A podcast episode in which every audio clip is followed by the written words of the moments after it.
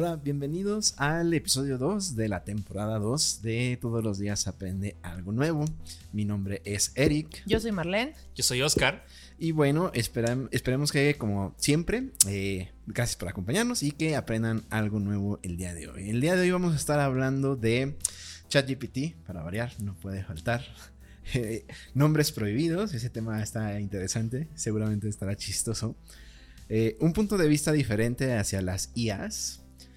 Alguien que lleva 12 años sin bañarse, eh, eso me interesa. y robar, resulta que robar ahora es arte, puede ser considerado arte. También de, extraterrestre vamos a hablar hoy. ¿Ah, sí? Ah, ok, ok. Bien, entonces pues empezamos. Eh, la primera noticia que yo les traigo es precisamente esta de una persona que lleva ya varios años sin bañarse. Se trata de un químico del MIT llamado David Whitlock. Él lleva alrededor de 12 años ya sin bañarse como tal. Ok. no.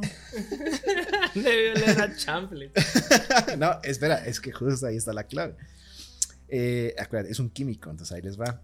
Esto es gracias a que desarrolló un spray corporal que es capaz de eliminar las bacterias malas, porque ya saben que hay bacterias buenas y bacterias malas, y, aquella, y sobre todo aquellas bacterias malas que causan el mal olor, son bacterias que viven en la piel o que están en el sudor de los seres humanos. Entonces, este spray además ayuda a que las bacterias buenas se conserven dentro de nuestra piel, porque esto a lo mejor puede ser un poco aterrador porque mientras estaba investigando esta noticia, resulta ser que en nuestra piel hay un chorro de cosas, ¿no? En tu ah, piel, en tu pelo, en tus pestañas. hay bacterias, levaduras y hay hasta, unos bichitos ahí microscópicos, ¿no? Bueno, los famosos ácaros, ácaros de la piel, cosas de ese estilo, pues eso está ahorita en este segundo en, sus, en su piel, ¿no? bueno, entonces, él realmente este spray lo, desarrolla porque hace ya varios años, cuando estaba con su pareja, ellos, eh, él vive en una, en una como granja o en un rancho, ¿no? En una hacienda. Entonces, tiene caballos, cerditos y todo, pero sobre todo con los caballos, veía que los caballos de repente se, se revolcaban en su propia suciedad. O sea, en su, en su, propio desecho. En su poposha. En los desechos. Ajá, ajá. Entonces decían, ¿qué rayos, no? ¿Por qué hacen eso los caballos? O sea, algo que a lo mejor nosotros vemos como algo puerco o así, ¿no? Sucio. Resulta que los caballos y algunos otros animales, por ejemplo, también a veces los cerdos, también llegan a hacerlo.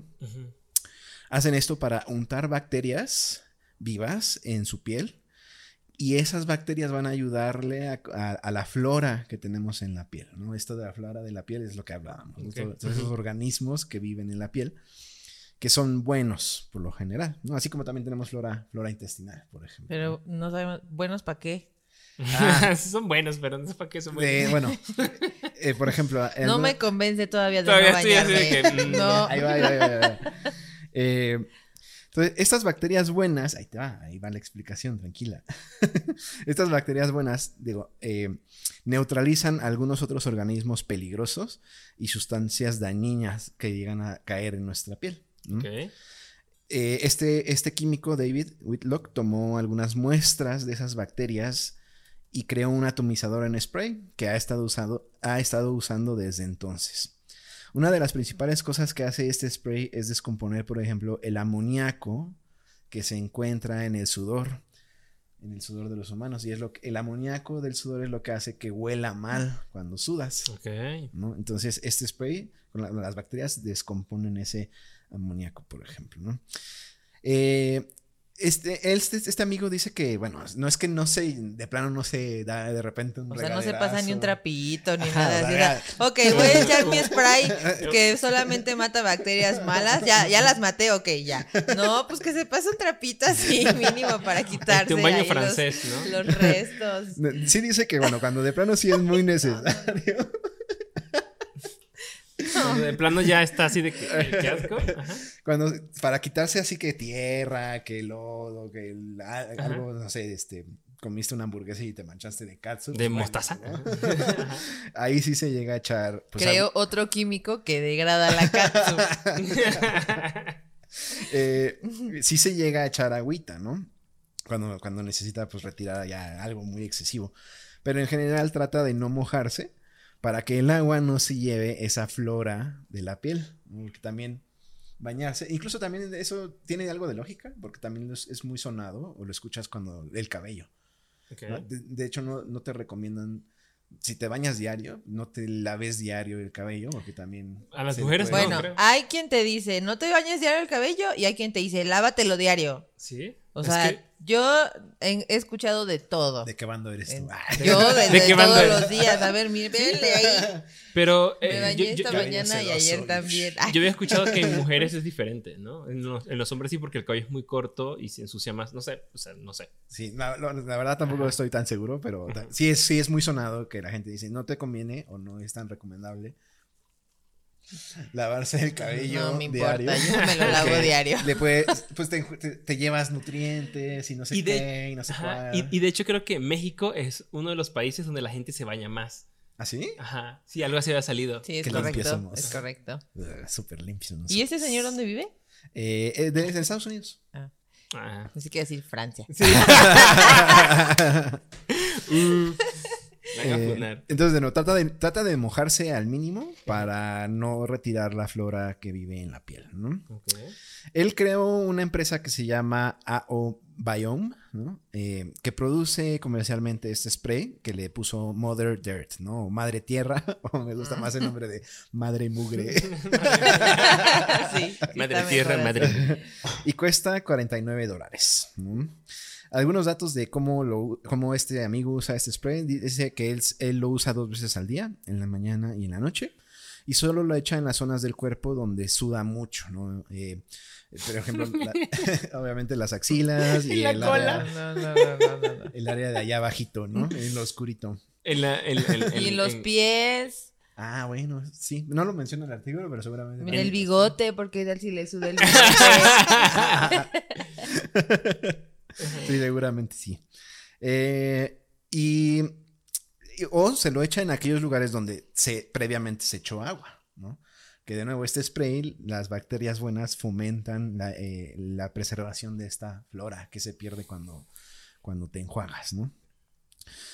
Eh, él dice que ya eh, considera que bañarse ya no vale la pena y se ahorra 10 a 15 minutos al día, ¿no? Y, ah, sí, ya, ya. Con eso, agarró ese tiempo y descubrió la cura del cáncer. No me ha convencido, no. Ya, Martín, ya no te bañes.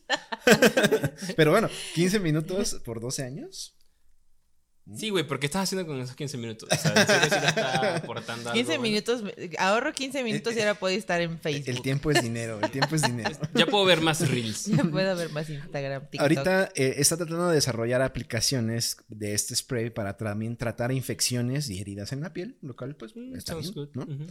Y también está empezando a tratar de convencer a la industria cosmética de promover eh, la idea de conservar las bacterias buenas en la piel y no al revés como sucede hoy en día porque es muy dado que toda la industria cosmética eh, ah, sí, toda la impureza, ¿no? Así, échate alcohol en la cara y, y quedas fresco, toda la impureza pero ya te llevaste todo, ¿no? Entonces, pues, digo, a lo mejor pudiera ser algo, una buena idea, no, sé. Sí, estoy de acuerdo. Que si me van a decir, este jaboncito solo te va a quitar las bacterias malas, ok, pero, pero no, pero me voy a bañar, o sea, claro que me voy a bañar. ah, bueno, yo sí voy a dejar de bañarme. Me voy a comprar varios de estos sprays y ya. no, no es cierto. Y entonces, listo, pues esa era la, la primer nota ah, qué bueno, está bueno. bueno, yo les, yo les, traigo una de los nombres prohibidos, pero vamos a empezar a hablar un poquito sobre una periodista en Australia. Esto, esto sucedió en Australia. Y una periodista que tuvo a su tercer hijo, eh, ella, es este periodista de la cadena ABC, y em, dijo que quería poner a prueba el sistema del registro civil en su país. Entonces, pues ya después de convencer a su esposo de jugar, ¿no? Entre comillas a eso, pues fueron y registraron a su hijo con el siguiente nombre. A ver, en inglés es Methamphetamine Rules. ¿Qué pedo? A ver, en español para la audiencia. O sea, las metanfetaminas son lo mejor. Es la hostia. El video bloqueado en ciertos países. ¿No están a bloquear? Bueno, o sea, imagínense, y pasó, o sea, pasó el registro Y verdaderamente nombraron a su hijo Me- Metanfetamine Rules. Madre de Dios. Obviamente no lo, se lo dejaron, o sea, después fue como, bueno, ya expusieron el tema. Ah, ¿no? ok, ok. Solo fue un y experimento social. fue un ¿no? experimento, sí, pues para dar la nota ahí en el, eh, porque ella es periodista. Querían y- probar un punto. O sea, Querían sí. probar Querían un salir punto, en, ¿no? en- en este- en estos periódicos amarillistas que mezclan palabras obscenas con, con alguien que mataron, ¿no? Uy, no, esa, esa, si quieres nos la platicas otro día porque no, no me sé bien el contexto, pero, pero bueno, o sea, ya después, digo, o sea, dio la nota, la gente del registro civil de Australia pues ya salió a como decir, no, pero pues sí se filtró, no, no o sea, como que no, no lo tenían como a lo mejor en el radar ese, ese nombre, Ese porque nombre, sí ajá. tienen como ciertos eh, filtros para no dejar pasar nombres Ajá. pues que digan, ay, no Tan manches, no te vamos a permitir que, que, Que le arruines la vida. que le arruines la vida a tu hijo, Sí, ¿no? claro. Solamente porque tú quieres. Y bueno, pues ya, o sea, se, se inició ahí el trámite para hacer el cambio, Mm. pero no se va a borrar del registro. O sea, va a quedar registrado que alguna vez alguien llamó a su hijo Metanfetamine Rules. y entonces ya después me puse a investigar un poquito más sobre los nombres prohibidos en México. Mm. O sea, en México, la verdad es que, ay, no, ahorita les voy a empezar a platicar un poquito. No, y, y- y también en Venezuela hay unos Bueno, nombres terribles. Sí, no, en todos lados, pero bueno. al menos en México, aquí ya de plano tuvieron que entrar a legislar al respecto y prohibir, prohibir ciertos nombres que se se prohibieron, creo que 60 o más de 60. Sí, más de 60. Ujú. Les voy a leer algunos. A ver. Aceituno, Aceituna. Batman, Batman, no, sí, es está bien chido. el, el Pikachu también. Soy. Burger King, Burger King. Calzón, ¡Calzo! Cesárea. Cesárea. Oye, güey, ¿cómo naciste tú? Y yo, por ce- cesárea, ¿cómo naciste? No, fue parto natural. Eso sería Ah, súper irónico, ¿no? Por parto Le natural. pusieron cesárea porque quería que naciera así y nació por parto natural. Bueno, hay otro, Christmas Day. Creo que algo había O sea, escuchado no así no les estoy leyendo todos. Email, Email. Escroto, No, sí se mamá. O sea, ¿cómo lo- O sea, odias al güey. O sea, lo odias, ¿no? ¿Estás de acuerdo? no manches. O sea, odias a no, a lo mejor ni siquiera sabe lo que es el escroto y dices, ah, me gusta. Suena, suena eh, sofisticado. Facebook. Eh, Hola, otro, a ver, Facebook. este, fulanito, Gordonia, Harry Potter. Harry Eh, Potter. este que- otro que sí es una ridícula. O sea, Jorge Nitales. O sea, no es, no es broma.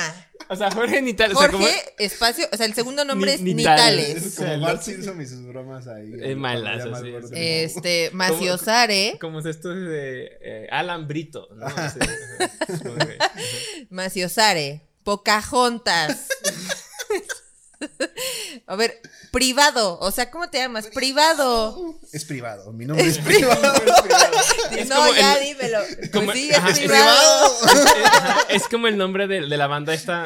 Este, ¿no te va a gustar?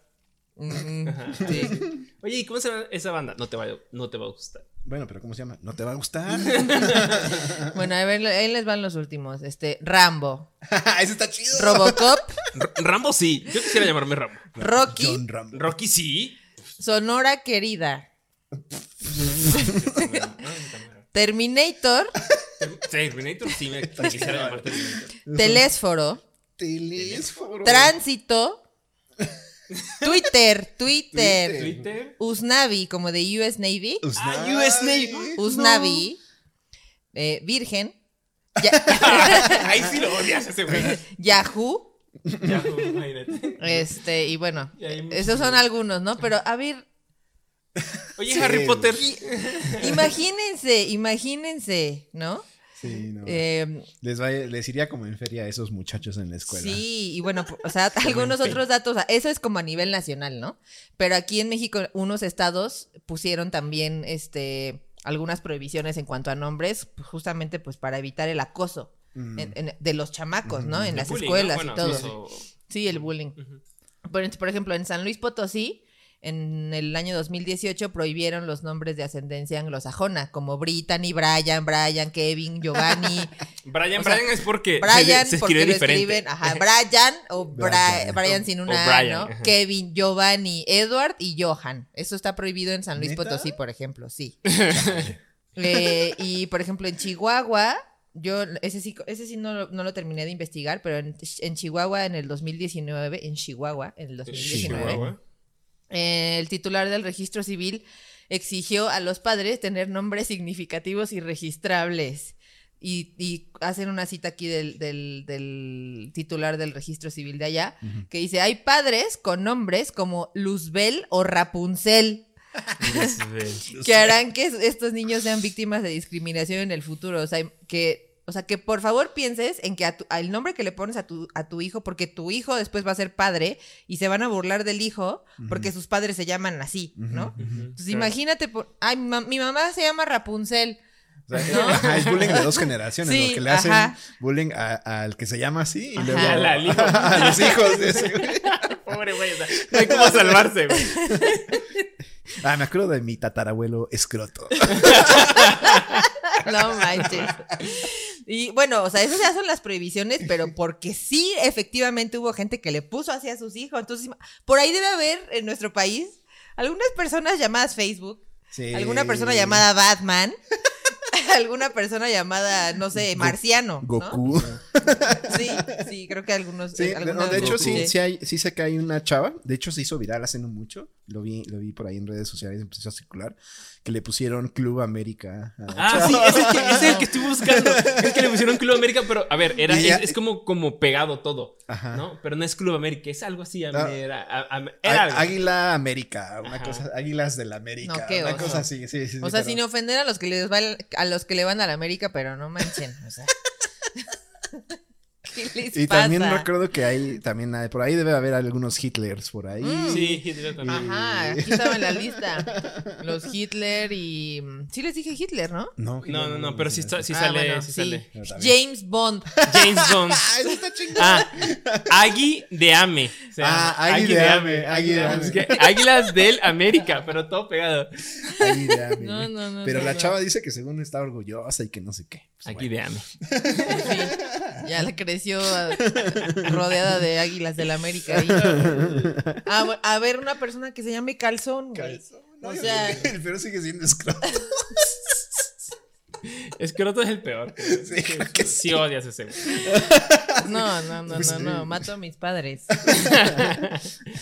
bueno, ya eso es todo. Todo- Estuvo bueno, estuvo Ay, bueno. qué risa. ¿no? Sabía ver, que nos íbamos a reír, le Sí, hacía sí. falta. Está bueno, está bueno, está Si bueno. van a tener hijos, no, le- no sean manchados. Entonces, no, ya, ya, ya mi noticia no hace match con las de ustedes porque mi noticia es un poquito bajoneada. Pero bueno. Ya nos vamos a deprimir. También Vamos que- a deprimirnos. íbamos. Va a ¿están de acuerdo? Bueno, resulta, mi noticia es, es un poquito timeless, este, porque es del año pasado, como tal.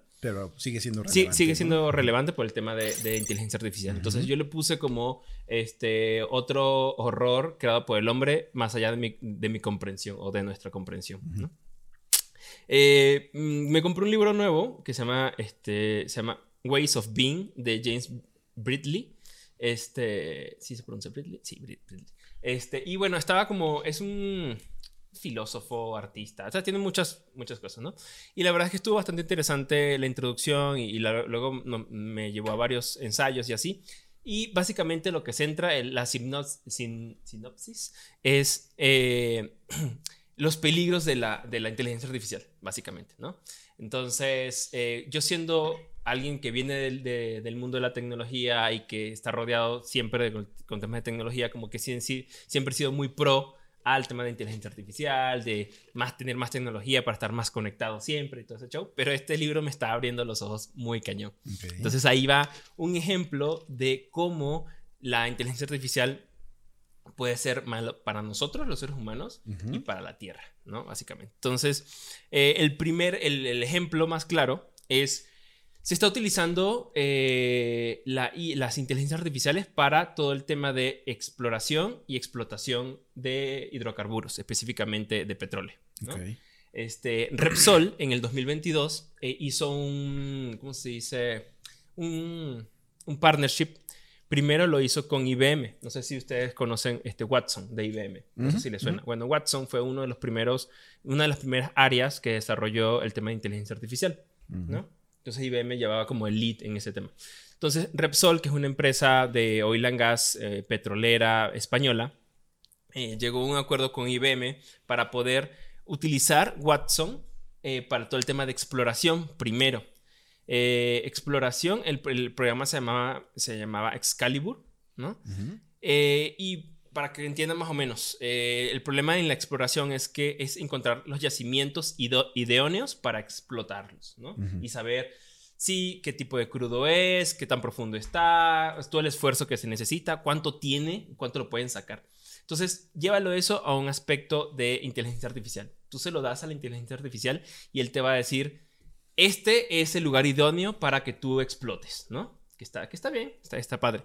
Pero resulta que también te va a decir, este es el método para sacarle el, lo más que se pueda a la tierra para que tu empresa sea más este, rentable, ¿me entiendes? Entonces es, otra vez, explotar a la tierra para beneficio de las corporaciones, ¿no? Es, a ver, aquí encuentro, aquí encuentro, y van a empezar a reventar por todos lados para poder explotar ese petróleo, ese crudo, ¿no?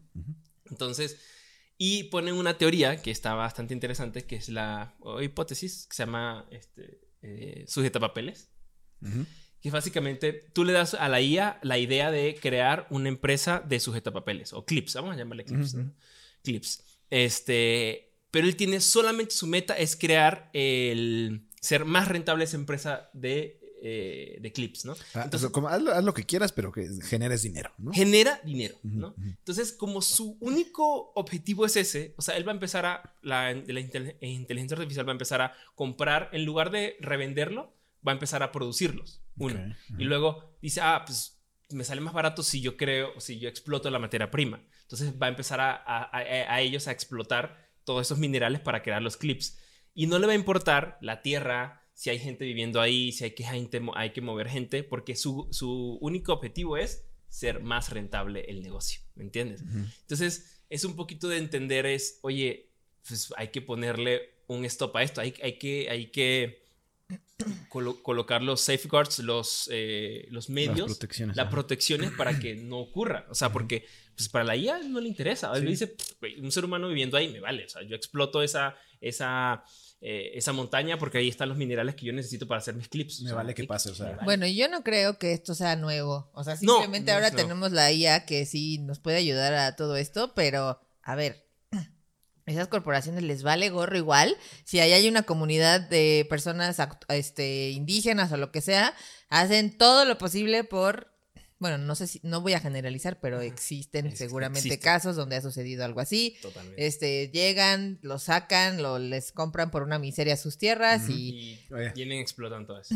Como el meme este de cuando vas a cuando visitas Canadá, y cuando Canadá te visita, pues, aquí lo voy a poner. Pues sí, ahí hay unas historias este, rudas, en la península donde ahorita cerraron para construir condominios o algo así. Quitaron a la gente que vive ahí, ya ni pueden pasar a alimentar a sus animales, etcétera, cosas por el estilo. Eso de, lo que tú estabas hablando de los canadienses, ¿no? Sí, sí, sí. Pero, y hay que regular, pues sí hay regulaciones, pero. No están No, no, no, no en, la, en cuanto a la IA sino en cuanto a nosotros los ah. humanos, ¿no? Existen las regulaciones y muchas veces pues están muy bonitas, pero pues de ahí a que se cumplan como deben Las ser. Las apliquen y que sean, sí, es otro boleto. Y bueno, ese es el primero, eh, eh, Excalibur, que es para exploración, ¿no? Para es dónde. Y el otro es explotación, que es el Pegasus, se llama. Y resulta que ese es el otro punto importante para todas las oil and gases ¿cómo este, hago esto más rentable? ¿no? Entonces también estamos utilizando Watson para este, idear las mejores formas y explotar lo más que se pueda de la Tierra, sin pues importar qué, dónde, cuánto y cómo esté. El libro empieza porque están en Grecia y lo están haciendo en Grecia en un lugar muy bonito y, y, de repente como que empieza a temblar todo porque están haciendo fracking, están haciendo un montón de cosas que está dañando la tierra, básicamente. Hoy no podemos utilizar Watson para ver cómo hacemos más rentable todos los días se aprende algo nuevo. Eh, inteligencia artificial, genérame un podcast que haga el mayor dinero posible. Que haga el mayor dinero posible, por favor. Y que nos pues, edite solo los videos, y nos lleve las redes. Bueno, resulta que no se detuvieron ahí. Repsol está utilizando todos los medios para ver cómo hacer más rentable cada uno de los procesos. Exploración, explotación y ahora refinación. Para la refinación está utilizando Google Cloud, ¿no? Y el, el, el, algoritmo de, de, de inteligencia artificial de Google Cloud. Entonces es otra vez, ¿cómo hago este proceso de refinación lo más este, ¿cómo se eficiente, eficiente posible? Que genere más que genere más dinero. Y sí, o sea, eh, evito eh, generar menos emisiones y todo esto, pero ojo, todo esto que acabo de decir es para, otra vez, crear eh, fossil fuels, este, combustibles fósiles, combustibles fósiles ¿no? Este, que como saben, generan dióxido de carbono y como saben que es un gas eh, invernadero y contamina más el ambiente. Entonces es como, ok, güey, estás utilizando la IA para, para, que el proceso no contamine, pero, el producto va a contaminar. El, tu producto va a contaminar.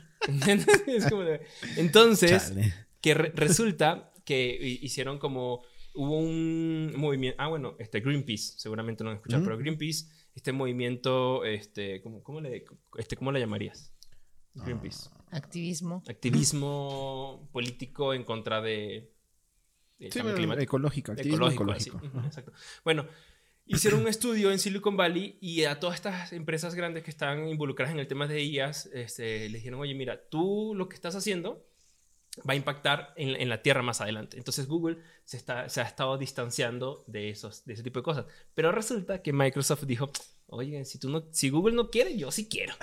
Y hizo su propio, y ellos tienen a ExxonMobil, a Chevron y a todas estas grandes, ¿no? Este, empresas de oil and gas, petroleras, y están utilizando Azure y, otras... Eh, otros productos de Microsoft para este tema de, exploración, refinación. ¿Me entiendes? Eh, no, no, no se van a detener, no, no lo va a detener este tema. Y pues sí me abrió un poquito la, la, la mente este, lo que estos señores están haciendo con la IA en lugar de hacerlo para algo bueno, solamente pues es, es, más que sea más revituable para ellos. Ya lo hemos dicho varias veces, ¿no? De, hecho, desde antes, desde mucho antes, desde las películas de Terminator, la IA va a, lanzar bombas nucleares y nos va a llevar al diablo todo. O las recetas estas mortales que hablábamos en el capítulo pasado. O, pues, cómo generar más dinero explotando todos los recursos aunque la Tierra se vaya al diablo. Entonces, sí, la IA nos va a destruir. Pero sin, sin, la IA eso, eso iba a suceder también. Ah, sí, pero estamos acelerando ese proceso. Explotar los recursos lo más que se pueda, si no importa lo que le pase a la Tierra. sí, simplemente aquí tienes una herramienta nueva, más, poderosa, que te va a ayudar a, acelerar el proceso o a encontrar nuevas maneras de hacerlo. Pero, sí, sí, sí, este, pues, digo, es como disappointed but not surprised. O sea, es como. Exacto. Pues sí, ya sabemos que le sale churro eso. Y bueno, la realidad es que, como decía Marlene, o sea, esto ya está ocurriendo, simplemente son herramientas nuevas que están acelerando ese proceso. Este, me abrió bastante los ojos. Les voy a poner aquí los links este, que están bastante interesantes para leer. Un ensayo que solamente habla de superinteligencia, específicamente de inteligencia artificial. Y bueno, ese era mi noticia triste del día. O sea, ¿y ya te vas a salir del mundo tecnológico? No, no, no. Después de todas estas cosas alarmantes y decepcionantes. ¿Vas a hacer Into the Wild o algo así? Voy, a hacer como el Unabomber, me, me voy a ir al bosque. no, no, no. Es simplemente. que, ya lo quiero ver así.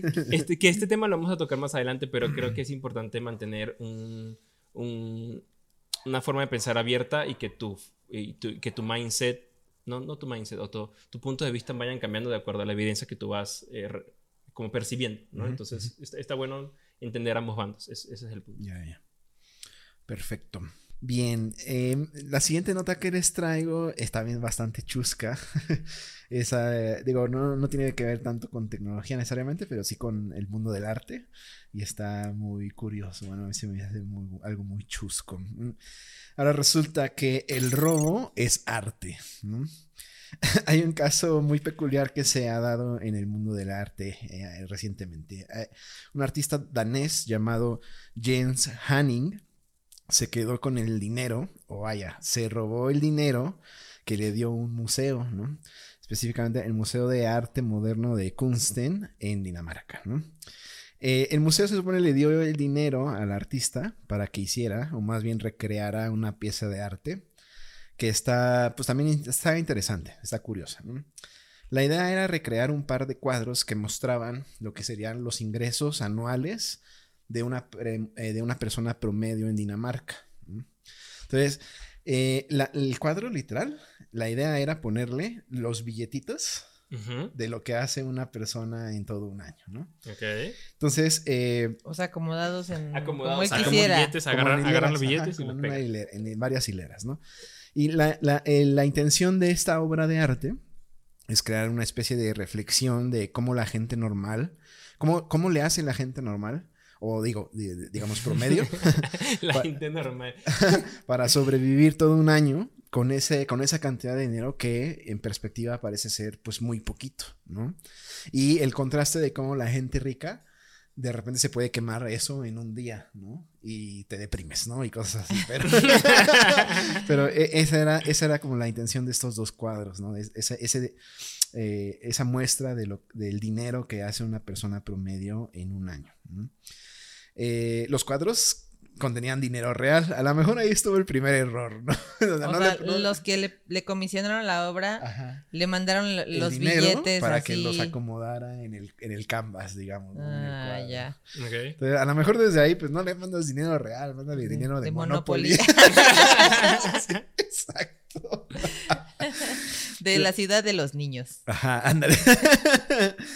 Este, los cuadros contenían el dinero real, los billetes ahí pegados. Ahora eran coronas danesas, ¿no? la, denominación de allá de, Dinamarca. El museo le entregó en total 532 eh, mil coronas danesas para ambos cuadros. Dentro de esa cantidad también iba incluida la, la comisión, el, pago al artista por lo que iba a trabajar, ¿no? Eso es, ya eh, convirtiéndolo, es alrededor de 40 mil dólares o lo que serían 690 mil pesos mexicanos. Entonces, eh, le dieron 690 mil pesos para que pusiera billetitos ahí de, a 20, así desplegados, ¿no? 690 mil. 690 mil pesos. Ah, no, sí está. es una, una lanita, ¿no? No, no. Es como, es, un fin de semana relax para... Era dos cuadros más para, la doctora. Y, la paga de este artista, ¿no? La cosa es que eh, a este artista no le gustó la idea de volver a hacer la, la, misma obra de arte. O sea, ya esta obra de arte ya había sido hecha en el pasado. Ah, alguien ya lo había hecho. Y la quitaron y se, se, regresó el dinero, ¿no? Entonces, en una nueva exposición que se iba a abrir ahí en el museo, pues hay que volverla a poner. Y comisionaron a este dude, ¿no? Pero pues no le agradó esa idea, eh, no era algo nuevo, no era algo fresco, ya sabes, acá ideas de, artistas y todo eso. así que se vio muy listo el muchacho y decidió entregar más bien un par de cuadros en blanco, vacíos, ¿no? Así el, cuadro canvas blanco pues. y todo lo que tú quieras, pero en blanco, ¿no? El canvas así en blanco, el lienzo en blanco. Y el título de la obra decía, o sea, tituló la obra, Tomé el dinero y corrí. ah, está, está, chistoso. ¿no? Ah, pero, ¿no? Entonces, Atrápame si puedes. así de. Eh, bueno, no, no se me ocurrió tan ningún meme, pero tenía un par de memes ahí en mente, pero eh, ahí el museo inocentemente, tal vez, demasiado inocentemente, aceptó desplegar los cuadros vacíos con la idea o la asunción de que el artista pues les iba a devolver el dinero, ¿no? Eh, el, dinero que era para pegar ahí en el cuadrito. Entonces el museo así, eh, eh, onda, wow, está padrísimo, me encanta. Yo por eso estoy fuera, ¿no? me mucho ese meme. O no sé si han visto el meme de Anakin y Padme de Star Wars. se los voy a poner acá, pero para que Marlene lo conozca. Está, ah, este es este meme. Este es Anakin y Padme, y está así sonriendo. Entonces, este es el museo, y, este es el artista y este es el museo. este le vas a pegar los dineros, te, voy a poner un cuadro vacío, pero me vas a devolver el dinero, ¿verdad? ¿Verdad? ¿Verdad? sí. Sí, sí, sí. Entonces, digo, e, el museo pues dijo, oh, pues me gusta tu idea, está cool, pon tus cuadros, ¿no? Pero pues... ¿Qué pedo? me regresas el dinero, ¿verdad? Entonces, eh, pues no, el museo tristemente eh, se quedó sin nada porque este amigo ya se había empezado a gastar el dinero como si fuera suyo, ¿no? Él ya dijo, ah, pues esta lanita, Pues, mira, pues, ahí se me ven. pago mi renta, pago ahí unas deudas que tenía, me compro un nuevo carro, yo qué sé. ¿no? Pero, y se justifica diciendo que gastarse el dinero es parte de la obra de arte. Después de todo, la obra de arte se llama Tomé el dinero y corrí. Ay, no mames, este güey, o sea, qué pedo. Así, güey. Qué abusado, Y, lo- y qué me lo gasté. abusado. No, o sea, no, y me lo gasté y ya. Güey, estoy cumpliendo. Es mi arte. Es parte de la obra de arte. mi arte. No, no, no. Esto es arte, Qué maestro. deshonesto. Porque si desde el principio no estaba de acuerdo con repetir una obra, pues hubiera dicho, no, no la quiero hacer, mejor te propongo esta otra cosa, no andar haciendo esas cosas. Sí. De hecho, ahorita vamos a entrar al tema legal que ya se dio, pero sí está, sí está violando el contrato que hizo con el museo. Mm, ahí está. Pero está muy curioso y ya les voy a platicar más adelante por qué, ¿no? Entonces, él dice, no, pues es, eh, esto ya de gastarme el dinero es parte de la misma obra de arte, ¿no? Y ahí es donde el museo dijo, achis, achis, los mariachis, y ya interpuso una demanda para exigir que se devuelva el dinero. Eh, Acá es donde les digo que se pone más, todavía más curioso el asunto, porque justamente en lugares como Estados Unidos y Europa, la verdad no sé si aquí en México, estaría bueno investigar, pero es muy marcado allá que existe una defensa legal llamada la defensa del arte, donde los artistas, la- digo, no, no voy a entrar en los detalles ya demasiado técnicos legales, pero eh, los artistas la verdad es que pueden salirse con la suya, con cosas un poco, eh, o sea, con cosas muy poco convencionales, escudándose detrás del argumento de arte. que es arte, ¿no? Entonces, no sé, eh, un artista ahí famosillo que vandalice, eh, que va a un museo y pintarrajea otras obras de arte y dice, ah, es que es- estoy Es haciendo arte. Ah, y sí, se la perdonan porque Dice, es "Mm, pues arte". sí es arte. entonces está, está ese tema, ¿no? Entonces, si este artista está diciendo que haberse robado el dinero es parte de la obra de arte, Ajá. No, ya. entra ahí Es como en un, Ya, en, ya, en ya. un loop, vacío Un legal, vacío en un legal. vacío Es que- legal, ajá. Y eh, se va a poner interesante. Oigan. ¿se acuerdan? Ah, eh, seguramente esto lo vieron en algún punto, pero ¿se acuerdan cuando eh, quisieron vender una obra de. eh, ah, de. de Banksy? Banksy, ajá. ¿Banksy? ¿Sí te acuerdas? No. La intentaron vender en, en una. Verga. Auction. En una subasta. en una subasta. Este. Perdónenlo, no sabe hablar español. es que nació. Nació en Estados Unidos. come pure chicken. Come puro chicken. Chequen. Chequen, chequen. Este, y mm, cuando ya la vendieron, ¿no? La, la, la, la pintura tenía eh, un motorcito abajo y un destructor de, de papel. ah, triturador de papel. un Ajá. triturador de papel. Y cuando ya la estaban así de que, ah, vendida, ¡pam! eh, Lo activó y Sí. la rompió a la mitad. Y ese era el Bueno. arte, ¿no? Pero hasta le dio más valor. Hasta le dio más la idea valor. era que destruyera toda la. Ajá, pero como que y llegó hasta y la mitad, Se tiró a la falló. mitad. Y sí, así que. ¿Qué hice? Oh, wow, qué. qué... No, pero está padre, o sea. Qué la- artístico. es- es- eso a mí me gustó. Porque sí es. Pero pues entonces, eh, digo, ahorita obviamente ya, eh, en eso vamos. Eres arte, amiga. Eh, ya está este tema legal, ya le están diciendo, oye, devuelve el dinero, pero pues va a aplicar la defensa del arte y pues a ver qué va a pasar. A ver si se logra chun, zafar, pero hay, que, hay que ver el, el documental luego que está en Netflix. qué cosas luego pasan. Entonces- la serie Netflix. Sí. Yo por lo mientras voy a ponerme en contacto con un par de museos y le voy a decir, oye, ¿no te gustaría hacer? ¿No te gustaría hacer te, te esto? hago unos cuadros que representen eh, los ingresos del y en mexicano dólares, ¿no? promedio". Sí, del mexicano promedio. Entonces te van a dar como Te van a dar cinco bien pesos. Pero algo es algo, a nadie le regalan, Nadie le regalan nada en esta vida. Nada es gratis. Nada bien, bien. Entonces, pues, eso. ya. Perfecto. Viene Marlene por su segunda noticia. Bueno, es súper cortita, pero ya que estamos hablando de nuestra amada y odiada al mismo tiempo inteligencia artificial, yo les traigo uno. Es súper breve, pero está interesante. Es sobre el caso de una madre que tenía un hijito, bueno, tiene un hijito que todo bien, todo bien, todo bien, y como por ahí de sus, creo que cuatro años, algo así, eh, su hijo empezó como a tener unos síntomas extraños y le dolía, o sea, como que decía que, te- que le dolía algo y entonces su niñera le decía, bueno, pues sí, le doy eh, Motrin, que creo que el Motrin es ibuprofeno. Dice, y ya se calma, ¿no?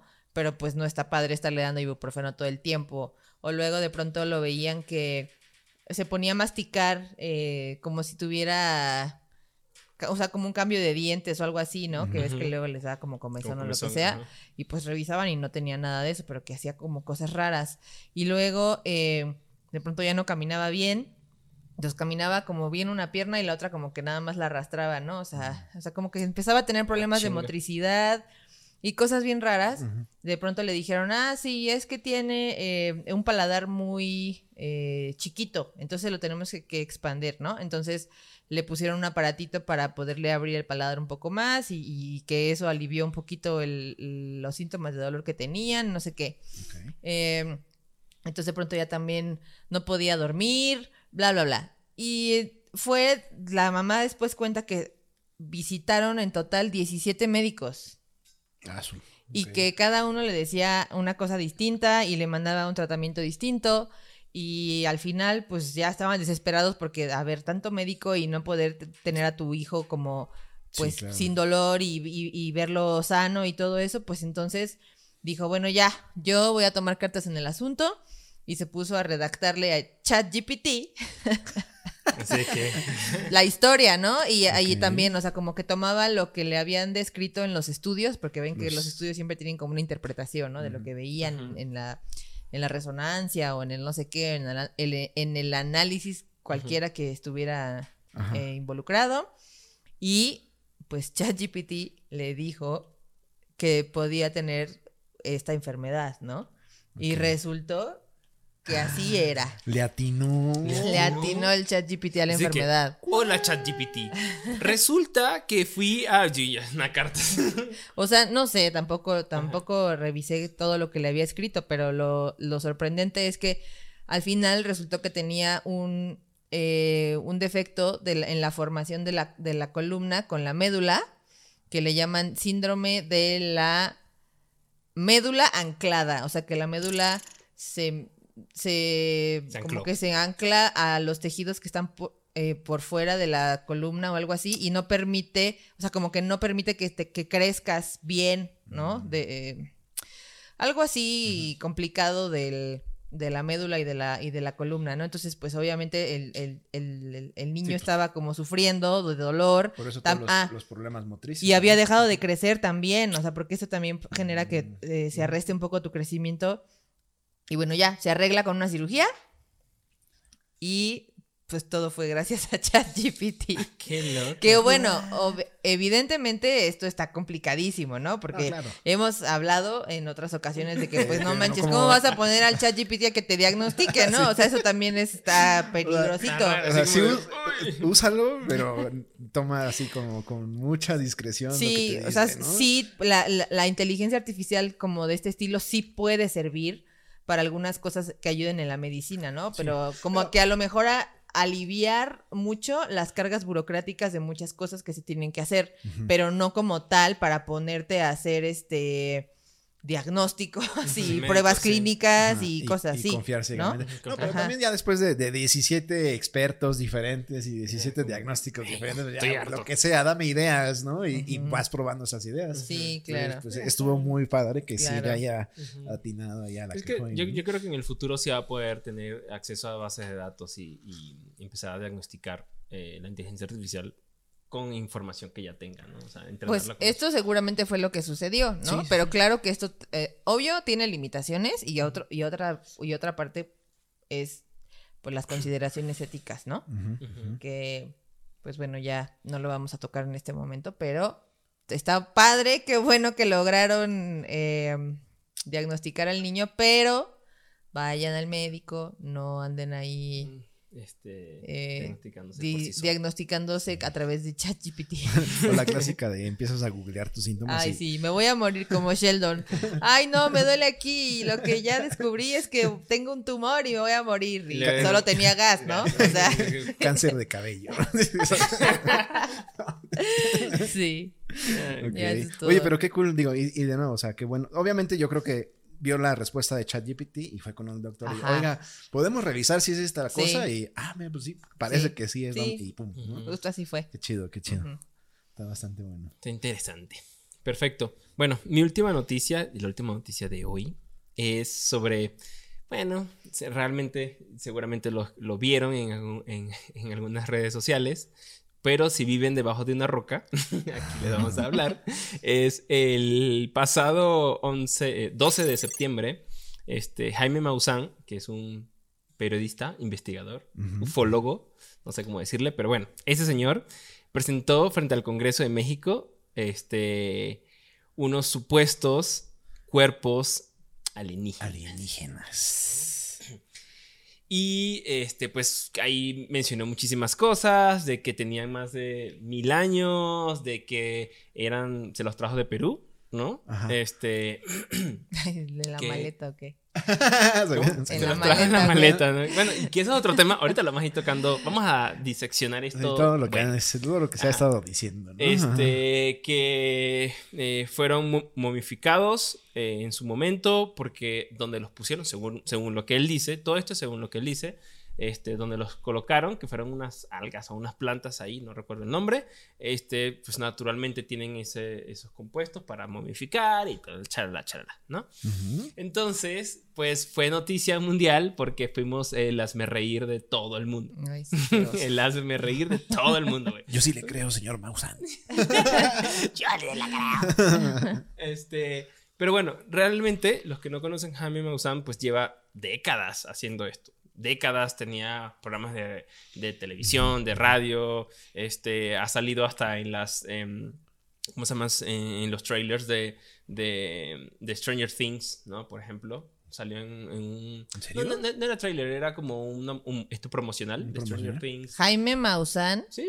¿Por qué? ya, o sea, ¿cómo? Porque Stranger Things es sobre eso, sobre temas como paranormales y extraños, extranormales. No autorizo.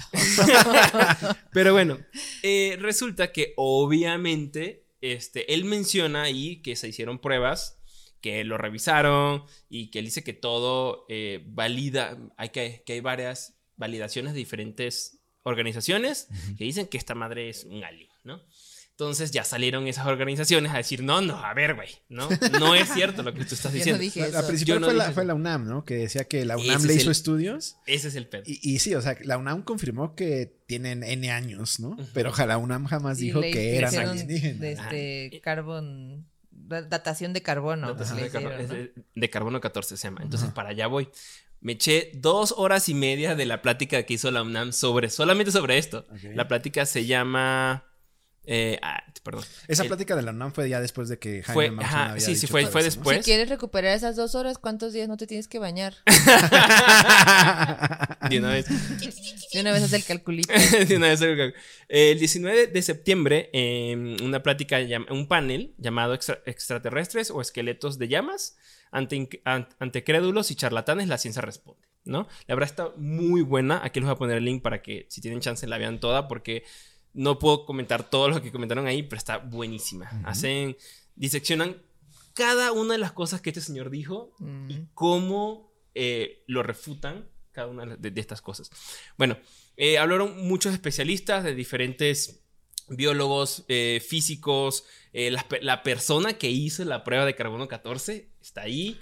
Este, está una comunicadora de la ciencia este, y que está muy, muy, muy bueno su, posición. De hecho, este, esta chava se llama Gabriela Frías, investigadora del programa de derechos humanos y también es comunicadora eh, de la ciencia. Entonces está, muy interesante el punto. Pero bueno, eh, vamos un poquito a, diseccionar lo que dijo este señor y cómo, cómo la UNAM dijo, no, esa es mentira básicamente.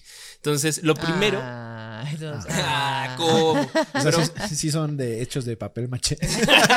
Güey, no, no vas a creer, pero bueno, por ahí va. Vamos oh, por ahí. No, lo, lo primero. Sueños e ilusiones. lo primero. Yo quería que nos invadieran los aliens. lo primero, y esto. por favor. lo primero es que él dijo son seres no humanos, ¿no?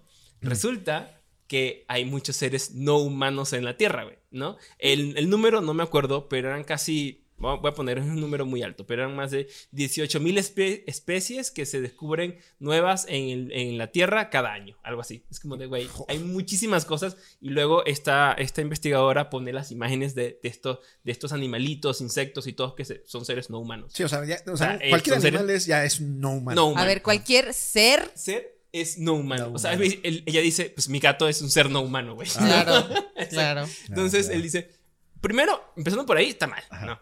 Lo otro, eh, el tiempo, que es, eh, de ahí fue donde se agarró. Ah, tienen más de mil años, ¿no?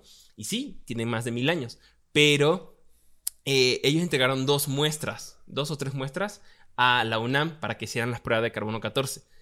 En, en la plática ya explica por qué el carbono 14 y cómo hacen la medición. Aquí no lo voy a explicar, pero, pero básicamente lo que, lo que esta investigadora, investigadora dice y entregó a, a, a Maussan y a su gente es que sí, pero resulta que cada muestra tenía tiempos diferentes y la muestra es de la misma momia. Ah. Quiere decir, si yo le saco y el carbono 14 se va este, oh, eh, desintegrando, no, no es la palabra. Degradando. degradando con el tiempo. O sea, si se muere alguien, se empieza a degradar, Mm, básicamente. Entonces, si yo le, si yo me muero, mejor, y me hacen una prueba de carbono 14 en mil años y me agarran una parte de mi brazo y algo de la pierna, tiene que medir lo mismo, mismo. porque es mi cuerpo, ¿no? Mm. Entonces, ¿por qué la oreja, vamos a decir, la piel o la oreja, pues tienen diferentes años, ¿no? Y una de las eh, hipótesis que manejan es eso, es que es, es un esqueleto armado Armado. Con diferentes partes de diferentes cosas. Entonces, de niños, eh, deformes, de... Uno dice que es de un cuadrúpedo, uno de los investigadores dice que es un cuadrúpedo, muchos dicen que es de una llama, pero... Ajá, que dicen- sobre todo el cráneo. El es un- cráneo el dicen cráneo que es una llama de una al llama. revés, ¿no? No, Ajá. Sí, sí, sí, o sea, mal, güey, ¿no? Y re- resulta que dicen, bueno, que la sustancia que utilizaron para pegarlo es como, o sea, tú dijiste papel maché, güey, va por ahí. Así, que harina con de- agua. Que parece como la que utilizan los niños Con la para loca. pegar sus cosas. Sí. Entonces, bueno, va por ahí. Ay. Luego, ay, ay, ay. otra cosa importante. Resistol 850. Otra cosa importante es. em, la eh, hay ot- esa es como los, la parte científica con evidencia. Dice, no, mira, esto no. eh, y la UNAM, cuando hizo las pruebas, una de, las, de, de los disclaimers que ellos colocan cuando entregan las pruebas de carbono 14 es: Yo no te estoy diciendo y nunca te voy a decir si esto es eh, alienígena o no. Simplemente te voy a decir la edad. La edad que ¿no? tiene. Ya. Pues es la prueba que yo hago. Esa es la prueba que yo hago. O sea, yo no, eso, yo no voy a deducir si es de otro planeta, ¿no? Entonces, él se agarró con eso para decir, ah, me estás diciendo que ese es de otro lado, ¿no? Pero no. Eh, otra de las cosas importantes es que... eh, ah, bueno, esto, esto, es- esto, esto no fue en la plática, esto lo, lo- lo escuché en Star Talk con, con Neil deGrasse Tyson. Él decía, oye, para ser un ente mar- eh, alienígena, perdón, iba a decir marciano, alienígena, es tantas formas que puede tomar la vida. ¿Por qué una que se parezca a Haití, güey? ¿No? O sea, ¿qué pedo? O, sea, por- o sea, hay tantas formas diferentes y tienes que, tiene que ser un humanoide, uno. Y la otra es que, eh, aquí voy a poner la imagen, es la nariz, la, la nariz es cartílago, ¿no? Este no, es, no, no es- no es hueso como tal, ¿no? Y cuando te mueres, pues es un hueco, Es un hueco. ¿no? Entonces, este señor tiene nariz.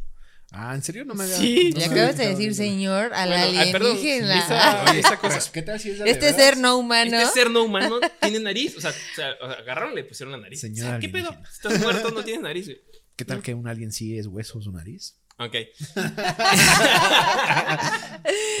bueno, eh, otra de las cosas importantes que habla este, em, esta investigadora Gabriela Frías es, ella diseccionó cómo es la plática de la pseudociencia, cómo se, cómo se detecta la, la pseudociencia. Y me gustó muchísimo su plática porque ella dice, eh, cuando hablan de pseudociencia, siempre te dice, esto es, es, eh, por ejemplo, yo descubrí esta medicina que cura todo y es espectacular.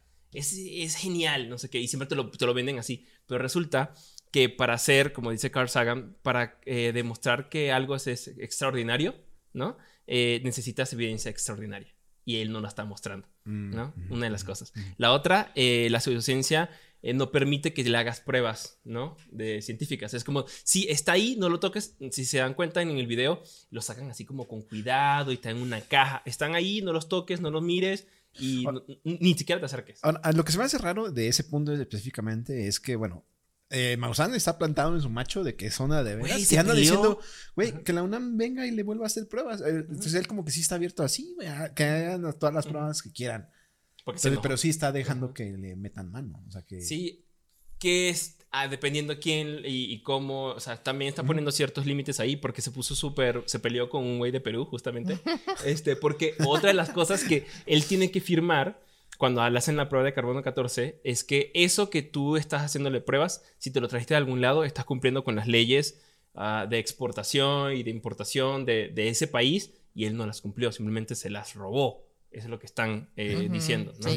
Eh, bueno, y otra cosa importante es una, eh, hay, ya hay antecedentes históricos de este tipo de fraude. Hay un, un, antecedente que se llama el fraude de Peel Down, ¿no? No sé si lo has escuchado, pero eh, hace mucho tiempo había, eh, habían encontrado, los alemanes habían encontrado, estoy diciendo 1912, antes de 1912, los alemanes habían encontrado un cráneo diciendo, ah, este es el, el ser humano más antiguo, ¿no? Entonces, sí, este es, no sé qué. Entonces, eh, los británicos no se quedaron con esa y de repente salió un güey diciendo, no, yo encontré un cráneo más antiguo que el tuyo, ¿no?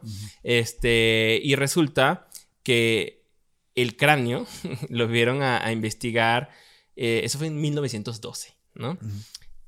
Todo duró hasta 1953 para que se demostrara que era un fraude, ¿no? Y hasta en el 2016, ¿no? Dieron con quién era el que había hecho el fraude, ¿no? Que se llama Charles Dawson. Y resulta que este cráneo también estaba hecho de diferentes fragmentos para crear un cráneo muy parecido al humano. Uh, hizo como el cráneo, el cráneo de un Homo habilis o algo así, un Homo erectus, pero armadito con ¿no? diferentes pistolas. Con diferentes. Entonces, para decir, ah, mira. Y se ganó muchísimo dinero porque la gente iba a visitarlo. Pero otra vez era, ahí está, no lo mires, no te acerques, ese es el cráneo, ¿no? Mm. Este. Está muy, muy interesante la plática que, que hace esta gente. Eh, pero sí, o sea, el punto es es humanoide, no tendría por qué ser necesariamente humanoide. No, este, las pruebas de carbono 14 son diferentes tiempos de las diferentes muestras. Este, la UNAM dice, nosotros nunca dijimos que esto era de otro lado. eh, y bueno, él tiene, tiene, mucho tiempo y al final cierra un Alejandro Frank. Este es el investigador del Instituto de Ciencias Nucleares y cierra con un speech matador. Amazon dijo, güey, esto va para ti, básicamente. Fue una tiradera. y sí dijo, güey, la verdad es que están pasando tantas cosas importantes en México, en la Tierra, para tenernos que estar preocupando por, esta, por, por estas tonterías. Y no tiene razón. Y, y lo más triste de esto, creo, es que lo invitaron o se invitó o logró que nuestros diputados le abrieran las puertas de la Cámara para sí, que fuera a presentar estas charlatanerías ahí, ¿no? O sea, uh -huh. Eso fue... ok, está bien que existe este cuate y que ande haciendo sus, sus cosas de que los aliens existen y tal, pero a ver, de, me, me preguntaban, ¿y de qué sirve que vaya ahí al Congreso? Pues no sé, a lo mejor están muy preocupados por la regulación de los aliens, ¿no? no o sea, ¿qué, ¿qué? Es por lo que pasó en Estados Unidos. Como en Estados Unidos lo Ay. hicieron y hubo esta audiencia uh -huh. donde gente del ejército uh -huh. dijo que hay evidencia y que hay eh, cuerpos no eh, terrestres, o sea, eh, igual lo mismo. O, solo, que sin, no solo que sin mostrar nada y sin dar detalles. Pues sí, también, no tengo evidencia, o sea, no te lo, no tengo pruebas o, o, o te, tengo pruebas, pero no te las voy a mostrar. Ajá. Que también y como Estados... lo dije bajo juramento, entonces Ajá. ya es verdad. Que en Estados Unidos, a, al del ejército que es un, un, un, medio pelón de pelo corto, que anda, que dio todas esas declaraciones, también ya no, lo andan tirando de, de, de medio loco, loquito. No sé. uh -huh. Pero pues es, es por eso, les quisimos copiar eso pero aquí lo llevamos al siguiente nivel. No, qué vergüenza, qué vergüenza. qué vergüenza. Ok, de, igual son dos cosas importantes. La primera es que este, criticaron mucho a la UNAM por hacer este tipo de pruebas. Dice, oye, ¿por qué le das? Este, porque como cuando algo va eh, con el sello de la UNAM, es como de, ah, algo Así trae. Ajá, es como... Súper sí, respetable que, y todo. Ajá. Y, la, y este, esta investigadora que se llama Corina Solís, ya dice, güey, nosotros lo hicimos yo no sabía esto, porque no estudié en la UNAM, no, no conocía. Nosotros lo hicimos porque por reglas de la UNAM nosotros no podemos discriminar, uh -huh. ¿no? Y tenemos que, o sea, lo que llegue es, tú me firmas, sí, los, estos disclaimer, uh -huh. pero tenemos que hacerlo, sí o sí. O sea, Igualdad si un loquito de, de, la calle... Igualdad de vamos, oportunidades exacto, que quiera... Es, no podemos decir que no. Ejecutar algo así. Mm. De hecho, mucha gente en la plática no, no, no los criticaron, pero sí dijeron, oye, güey, pero deberías de poner esos, esos, esas políticas más rudas, como de investigar y así. Dice, güey, sí, o sea, nosotros pedimos permisos, pedimos este, evidencia de ciertas cosas para poder hacer este, estos, mm, estos estudios, pero no vamos a discriminar gente porque mm. piensa diferente a nosotros. Y eso, mm. eso me pareció bien. pero pues le da revuelo a este tema. Sí, o sea, das entrada a, a, este tipo de, de situaciones. Sí, sí, sí. Pues sí, pero, o sea, yo creo que ese, ese tipo de análisis se vende, ¿no? O sea, no es, no es gratis de que hay. Ah, no sé si se vende. Yo me imagino que, pues, hasta cierto punto es como, pues es un cliente, ¿no? Y no le voy a decir que no solamente porque justamente es lo que acabas de decir. Además, al final tampoco sabes qué intenciones traiga necesariamente. Sí, no sé. Bueno, digo, si tú ves ahí que lo pide Jaime Maussan, pues ya te vas a imaginar, ¿no? y que parece E.T. Ay, ¿quién creen que nos mandó una muestra otra vez? Ay, analízala tú. Ay, no, tú. tú dile que sí, ya que se vaya. No sé. ¿Por qué se pues. parece a E.T. o a.? ¿Por qué se parezca? ¿Por qué se parece a Oscar Aparte, manda, mandó una muestra. O sea, y es como una muestra. un mm. pedacito ahí del, de la llama o de qué era. De la. No, no, de, de, de, este ser. De la piñata esa. Ahí. Del ser no humano. De este ser no humano.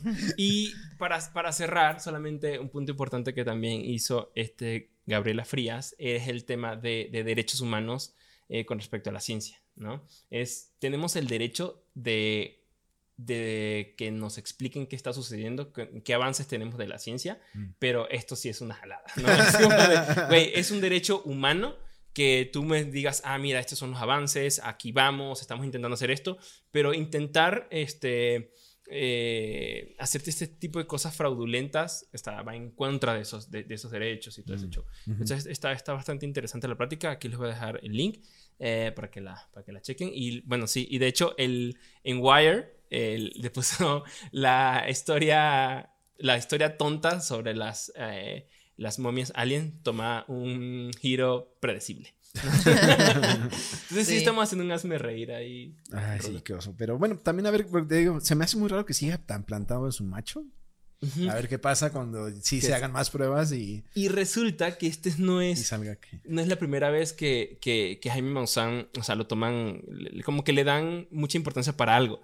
Resulta que hace años atrás, eh, este investigador, eh, Frank, eh, se me olvidó su nombre, perdón, Alejandro Frank, él dice, la aviación mexicana detectó, iban volando y detectó 11 luces que iban a la par, o sea, estaban en el mismo nivel. Y, y, con la luz infrarroja dijeron, ah, no manches, qué pedo, ¿no? ¿Qué es esto? Y la chingada. Y la chingada. Y dijeron, oye, ¿qué onda? Y que en la radio, bueno, ¿se llama radio? No sé. bueno, en las comunicaciones del piloto decía, no estamos solos, no estamos solos, ¿no? Y eh, la aviación mexicana dijo, pues vamos a determinar qué es esto, ¿no? Entonces... Y llamaron a Jaime Maussan. Llamaron a Jaime Maussan, güey. que, qué pedo. Y Alejandro Frank luchó bueno, él cuenta ahí que dice, o sea, mandó miles de correos y, y, se comunicó con un chingo de gente para decir, güey, no, no hagan eso. O sea, porque de, de hecho le van a dar, eh, y él luego mostró esos videos diciendo, mira, la aviación mexicana me mandó esto diciendo que sí, que sí, no estamos solos y no sé qué. Cuando él dijo, no, mándenlos a nosotros, nosotros lo investigamos, te damos. Y resulta que esas, yo no me acuerdo si eran 7 o 11 luces, no me recuerdo ahorita, eran unas refinerías que estaban en el Golfo. Güey, ups. ups. Ahí se nos fue. Pero sí, entonces está bastante interesante. Eh, toman el tema de cultura de, de la ciencia que, que, se perdió y está, está bastante bueno. Pero bueno, esa era mi, mi noticia. Perfecto, pues bueno, eh, con, eso cerramos el episodio del día de hoy. Eh, esperemos que les haya gustado, que lo hayan disfrutado. Gracias por acompañarnos. Eh, no olviden suscribirse al canal, darle like, dejen sus comentarios. si tienen ustedes alguna experiencia chusca con nombres raros que hayan escuchado en México. O si tienen algo de un alien que salió en su. Si se han visto ovnis. y pues, este Ah, bueno, síganos en, redes sociales, en, Instagram. Vamos a estar subiendo también reels e, e historias con los shorts que estamos haciendo también de los datos curiosos. Y pues nos vemos en el siguiente episodio. Muchas gracias. Muchas gracias. Bye.